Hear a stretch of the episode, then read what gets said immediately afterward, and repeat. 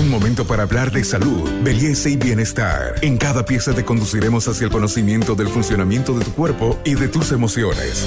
Para avanzar hacia una mejor versión de ti mismo, esta es una sana idea de Pharmacore para que te mejores. La cirugía conservadora de la mama seguida de radioterapia hoy en día es el estándar de tratamiento. La mutilación de la mama, es decir, la mastectomía radical, se reserva para casos muy avanzados, pero aún existen estrategias para tratar de evitar eso. Una de las nuevas tendencias en oncología es que logremos tratamientos conservadores con la misma seguridad para que las pacientes se sientan confiadas y puedan conservar la mama con la misma ventaja que hacer un tratamiento radical. La extirpación de la mama puede llevar a una profunda depresión a muchas mujeres. ¿Cómo la medicina moderna, la oncología, está dando alternativas? Soy Carmen Melgar, periodista especializada en salud, y hoy vamos a hablar de este camino conservador de la mama. Para eso estamos con la doctora Ligia Avilés. Ella es presidente de la Sociedad Boliviana de Cancerología, filial La Paz, y por supuesto especialista en radioterapia. Doctora, háblenos de este nuevo tratamiento, cómo podemos tener nosotros esta alternativa. Bien, querida Carmen, en realidad eh, por muchos años y por mucho tiempo se creía que extirpar completamente el seno era la mejor terapia para combatir el cáncer de mama, pero la cirugía ha evolucionado de una manera que permite hacer cirugías conservadoras con una buena estética y cosmesis para la paciente y luego nosotros complementamos con radioterapia para lograr un excelente resultado. Por otro lado, las pacientes que ya debutan con enfermedad avanzada de la mama también pueden ser candidatas a un tratamiento conservador si se someten previamente a tratamientos como la quimioterapia neoadyuvante, que en el caso de una buena respuesta, hoy tenemos cirujanos muy experimentados en el país que hacen logran cirugías conservadoras aún en etapas avanzadas utilizando la estrategia de la quimioterapia antes para reducir el tamaño del tumor, hacer una cirugía conservadora y después nosotros los radiooncólogos esterilizamos todo el volumen mamario irradiando las zonas de mayor riesgo para que la paciente pueda conservar la mama con la misma ventaja que hubiera obtenido si se hacía una mastectomía.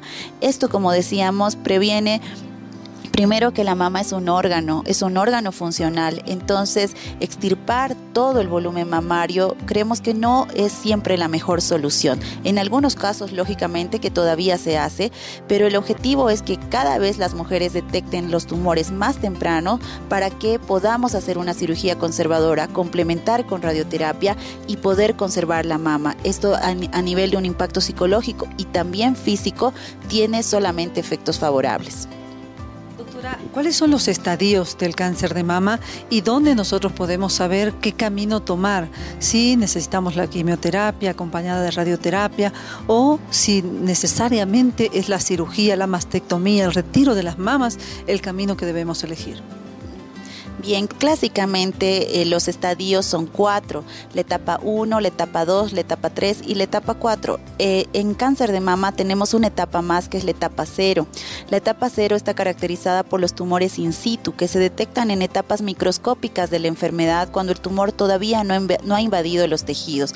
En estas etapas se logra, el objetivo principal es retirar todo el tumor maligno y luego conservar la mama y luego esterilizar con radioterapia y dependiendo si la paciente tiene receptores hormonales positivos o no, continuará con un tratamiento hormonal a largo plazo.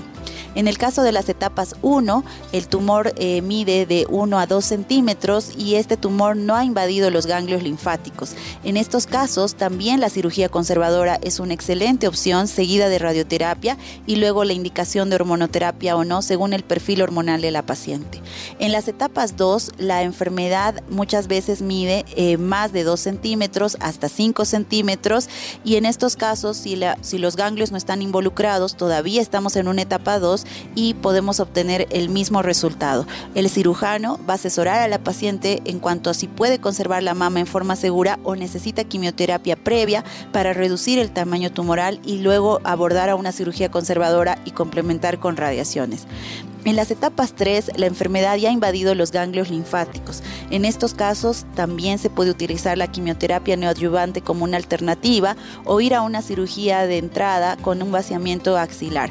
Eh, la, la terapia moderna hoy en día lo que tratamos es de que las cirugías sean mínimamente invasivas, que remuevan en forma segura toda la enfermedad que esté que estén comprometiendo a la paciente y después intentar todavía una cirugía conservadora seguida de radioterapia. En las etapas 4, lamentablemente, el tumor ya ha invadido la piel, ha invadido el músculo o ha invadido otros órganos a distancia, además de los ganglios. En estos casos, lamentablemente, es muy difícil la curación. Sin embargo, aún en etapas muy avanzadas de la enfermedad, se puede intentar quimioterapia neoadyuvante. Probablemente una cirugía conservadora de la mama va a ser más difícil y va a tener que ir la paciente sí o sí a una mastectomía, pero sí tratamos de que las pacientes lleguen a cirugía. Este podcast es una sana idea de Pharmacorp. Por eso es la importancia de un diagnóstico precoz. Si usted está viendo esta entrevista, sepa que si detecta la enfermedad en su etapa sintomática con una mamografía, su oportunidad de cura es del 100% y va a lograr conservar la mama. Pero si detecta bultos o nódulos sólidos y deja pasar el tiempo y la enfermedad crece más, la probabilidad de cura ya es mínima. Doctora, hablemos sobre esta cirugía conservadora. Cuando hablamos de cirugía conservadora, todos tendemos a pensar en un bisturí. Sin embargo, en este caso no es así. Explíquenos en qué consiste, por favor. Eh, la cirugía conservadora de la mama sí la realizan los cirujanos oncólogos que están capacitados en mama, sí utilizan el bisturí, ellos tienen técnicas que permiten resecar en forma completa la lesión y incluso muchos cirujanos ya en el país están entrenados en hacer lo que se llama ganglio centinela. Este tipo de cirugía lo que permite es detectar el primer ganglio involucrado en el drenaje del tumor y si ese ganglio está sano, entonces únicamente retiran el ganglio centinela y evitamos el vaciamiento axilar que puede llevar a un linfedema, es decir, a, a una inflamación grosera del brazo.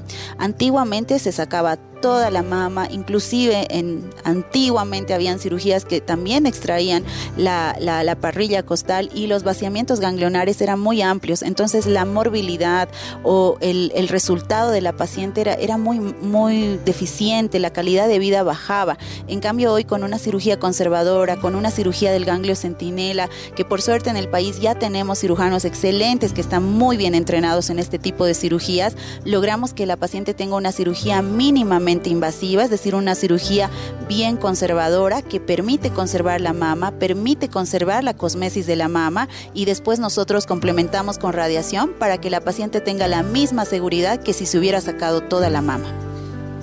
Que aquí sí interviene el bisturí, pero no con esa radicalidad de una mastectomía, por ejemplo. Doctora, cuando hablamos de una radiación posterior a esta cirugía conservadora, ¿cuántas sesiones son? Eh, ¿Cómo se debe planificar este, esta radioterapia? Cuando hablamos de la radioterapia también ha habido una evolución muy grande. Nosotros con radiaciones antiguamente hacíamos 33 sesiones en las mamas conservadas y dábamos una dosis muy baja por día en muchos días.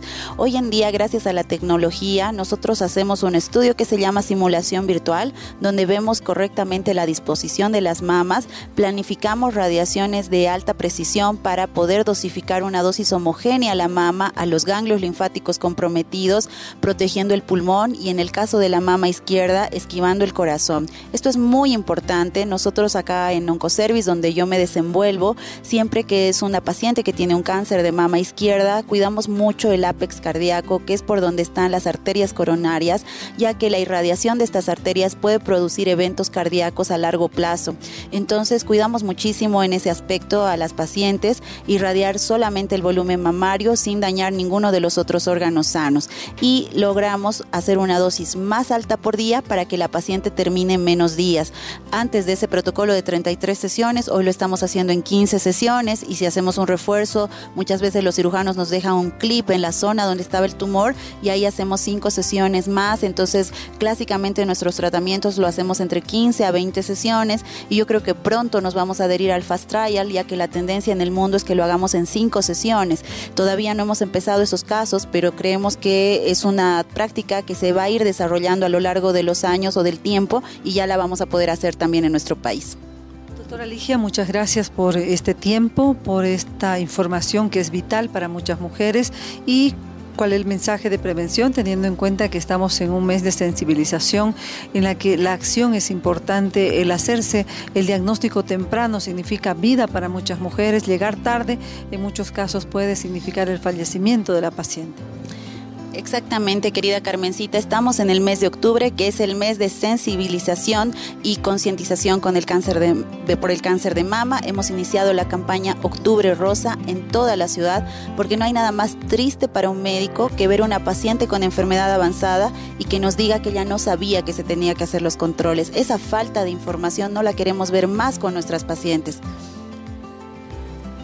Doctora, gracias. Y este octubre rosa es no solamente un color, es el mensaje que hay detrás de este color para que las mujeres puedan actuar oportunamente. Yo soy Carmen Melgar, periodista en salud, y con nosotros será hasta la próxima. Ya lo sabe, buen vivir de Farmacor, siempre pensando en su bienestar, en su salud y en la mejor forma de cuidar su vida.